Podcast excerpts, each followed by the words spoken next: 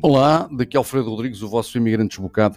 Hoje para vos falar de uma, de uma peça que eh, ocorreu na SIC Notícias no dia 16, portanto uh, foi hoje, hoje, à meia-noite e meia, um, em que o doutor Pedro Simas faz a sua apologia de que, afinal, neste momento já não vivemos uma pandemia, neste momento já vivemos uma endemia. Mas achei interessante este homem uh, dar uma no cravo e outra na ferradura.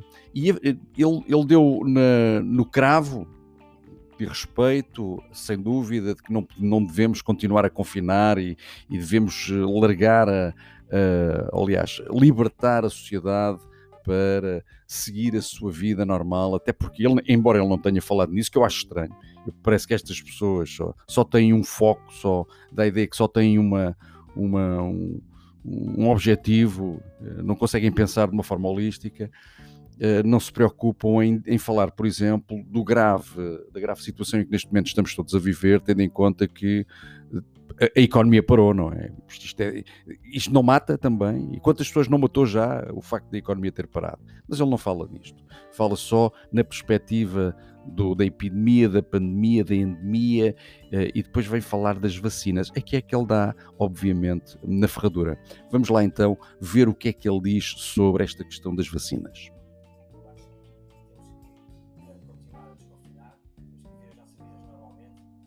Muito bem.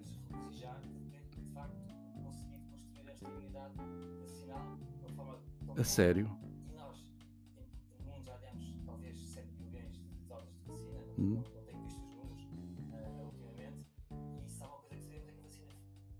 A sério?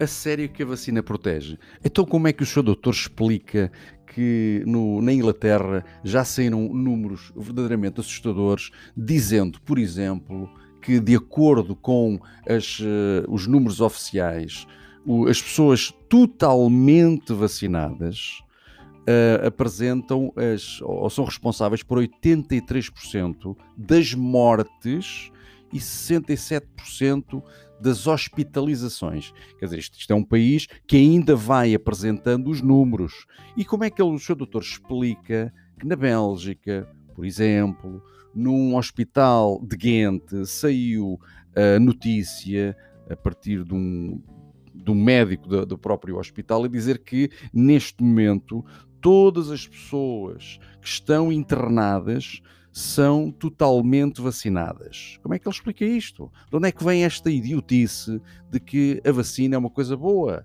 e que foi isso que salvou a sociedade?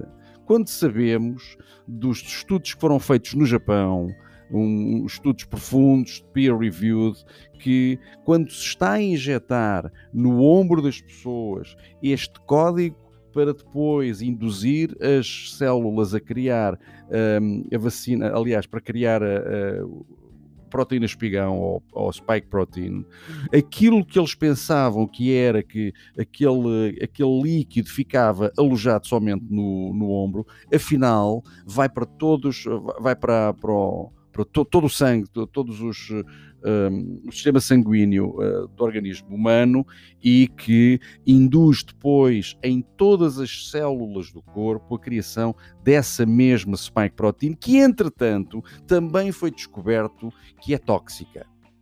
Como é que é possível que não se fale disto? Como é que é possível que se continue a induzir as pessoas a que, sim senhor, deve-se fazer a terceira dose, que é uma das coisas que ele está aqui a dizer, que acha muito bem que as pessoas levem com o booster a terceira dose, as pessoas que tiverem mais de 65 anos, tendo em conta esta demonstração da toxicidade destas, deste líquido infame ao qual prosaicamente deram o nome de vacina e que de vacina não tem nada, porque tal como ele também assume, não impede a infecção, nem impede a, transmissão. Mas onde é que isto alguma vez é uma vacina?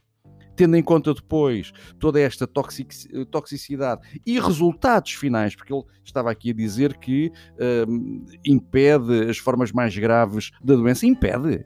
Desde quando é que impede a forma mais grave das doenças, quando temos estes dados que acabei de dizer? Mas há mais.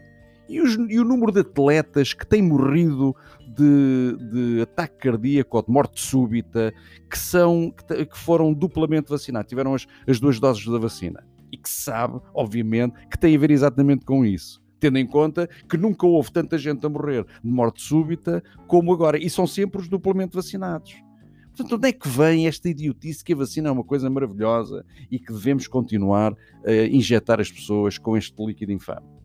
Portanto, é isto que é, é, triste nós continuarmos a ter estes médicos que dão assim umas, umas no cravo, outras na ferradura, mas que mantêm esta, esta uh, narrativa de que é muito bom termos estas vacinas tão boas, etc, etc. E depois agora vem aí, mas agora começam a aparecer notícias dizendo que afinal agora é que uh, vai aparecer uma nova, um novo medicamento dos mesmos, não é? Da Pfizer, uh, para proteger as pessoas. Agora é que vai ser.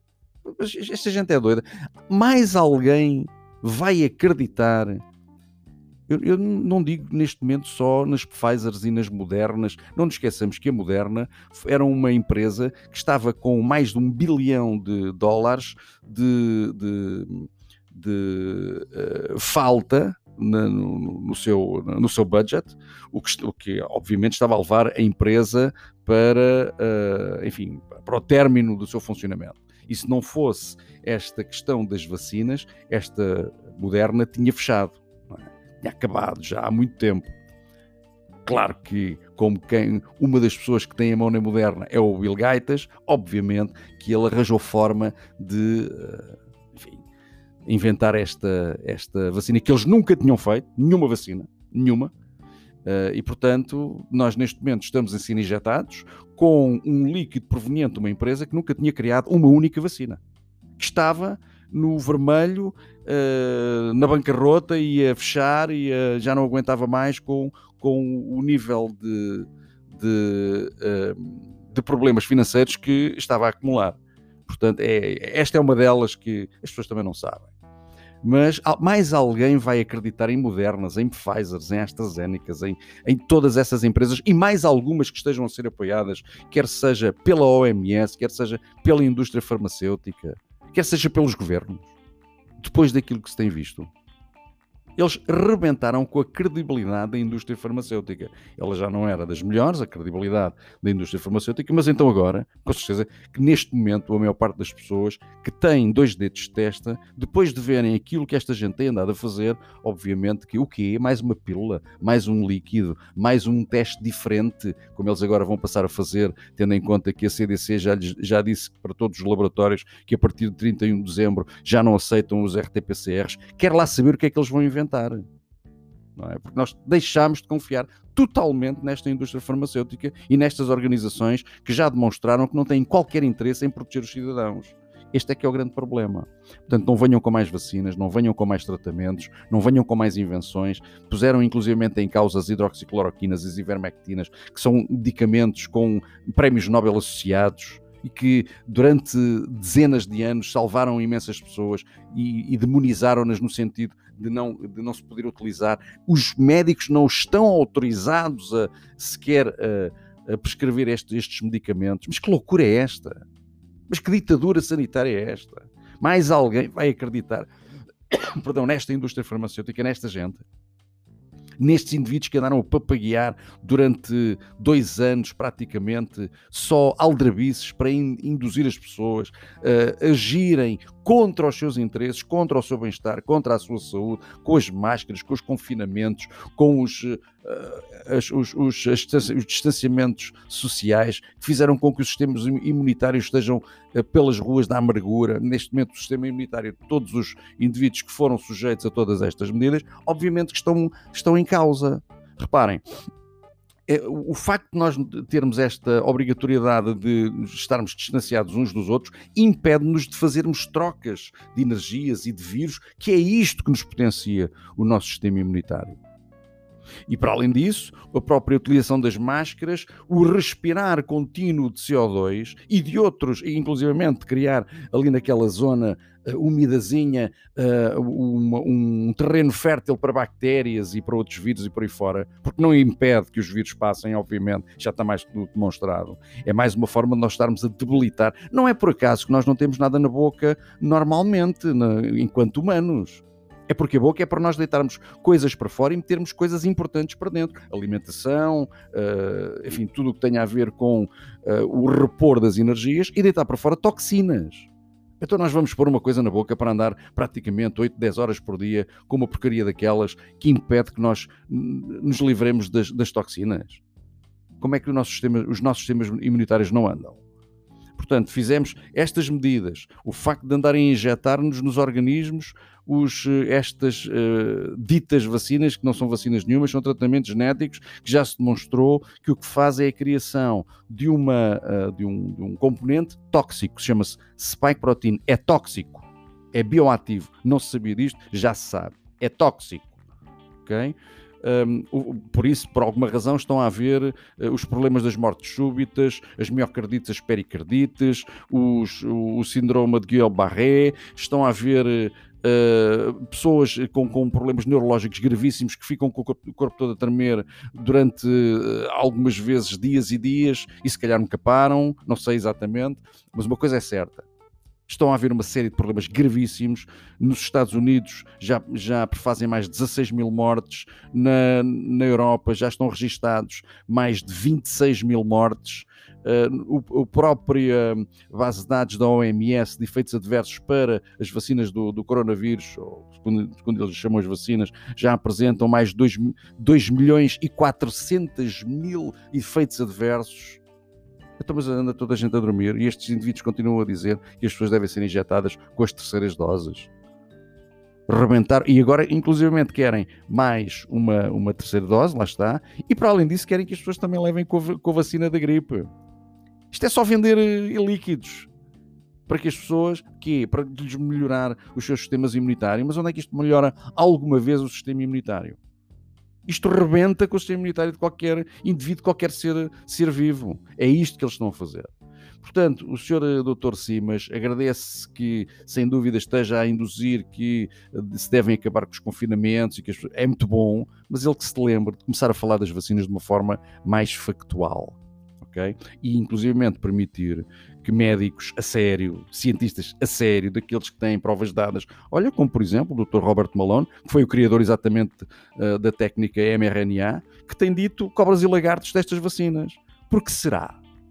e ninguém o quer ouvir, não, ele agora até passou a ser também um negacionista. Aliás, o Luc Montagnier, o Michael Levitt, dois prémios Nobel, uh, o, John Ioannidis, a doutora Dolores Cahill, uh, sei lá, uh, o Peter MacLeod, todos eles que são uh, técnicos, cientistas, médicos de renome mundial, passaram a ser todos negacionistas, a partir do momento em que põem a causa esta narrativa oficial que está a matar as pessoas.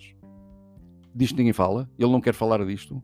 Não seria bom ele, enquanto médico, dizer: epá, eu acho estranho que estes médicos estejam a ser impedidos de falar. Porquê é que ele não, não diz isto? Isto sim seriam um, verdadeiros cientistas, a pedir que os outros cientistas estivessem presentes nas conversas que eles vão fazendo. Porque senão o que ele está a fazer, independentemente de já estar a abrir um bocadinho, uh, enfim, a liberdade, digamos assim, como se nós precisássemos que nos dessem autorização para ser livres. Hum.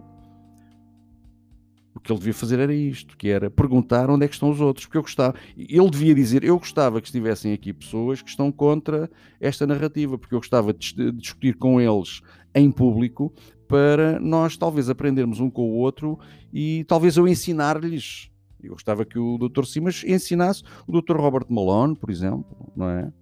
Ou que o Dr. Simas ensinasse um Dr. Luc Montagnier, ou um outro qualquer, eh, ou um Dr. Fernando Nobre, por exemplo. Olha, é português.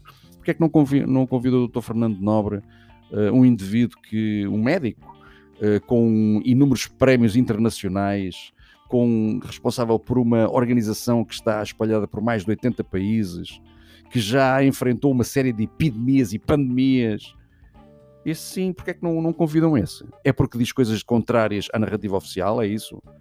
Então onde é que está uh, a umbridade uh, uh, enfim, a, a, demonstração de transparência destes médicos em dizer não, eu gostava que tivesse aqui o meu colega, o Dr. Fernando Nobre. E mais, eles posicionarem-se em relação a, ao, ao processo que a Ordem dos Médicos se lembrou de pôr ao Dr. Fernando Nobre pelo facto de ter dito que utilizou ivermectina eh, e hidroxicloroquina no tratamento que ele fez tanto a ele como aos seus familiares eh, quando tiveram Covid. Quando, inclusivamente, o NIH, do Dr. Fauci, tem como segundo medicamento proposto exatamente a ivermectina. Ninguém sabe disto? Ele não sabe disto? Porquê é que eles não se posicionam uh, a proteger este, este médico de renome mundial que é português? Por que razão é que eles a única coisa que vêm fazer às, às televisões é papaguear e não exigir uh, que os seus colegas sejam também ouvidos? É só propaganda que vocês fazem, meus caros amigos, não é? Daqui a uns anos tenho a certeza que os vossos nomes vão ficar uh, nos anais da história mas não acredito é que seja de forma positiva. Um abraço a vocês todos que estiveram a ouvir e a ti que sei que não gostaste. A única coisa que eu te posso recomendar é que vá in asino no Pervenet. Forte abraço.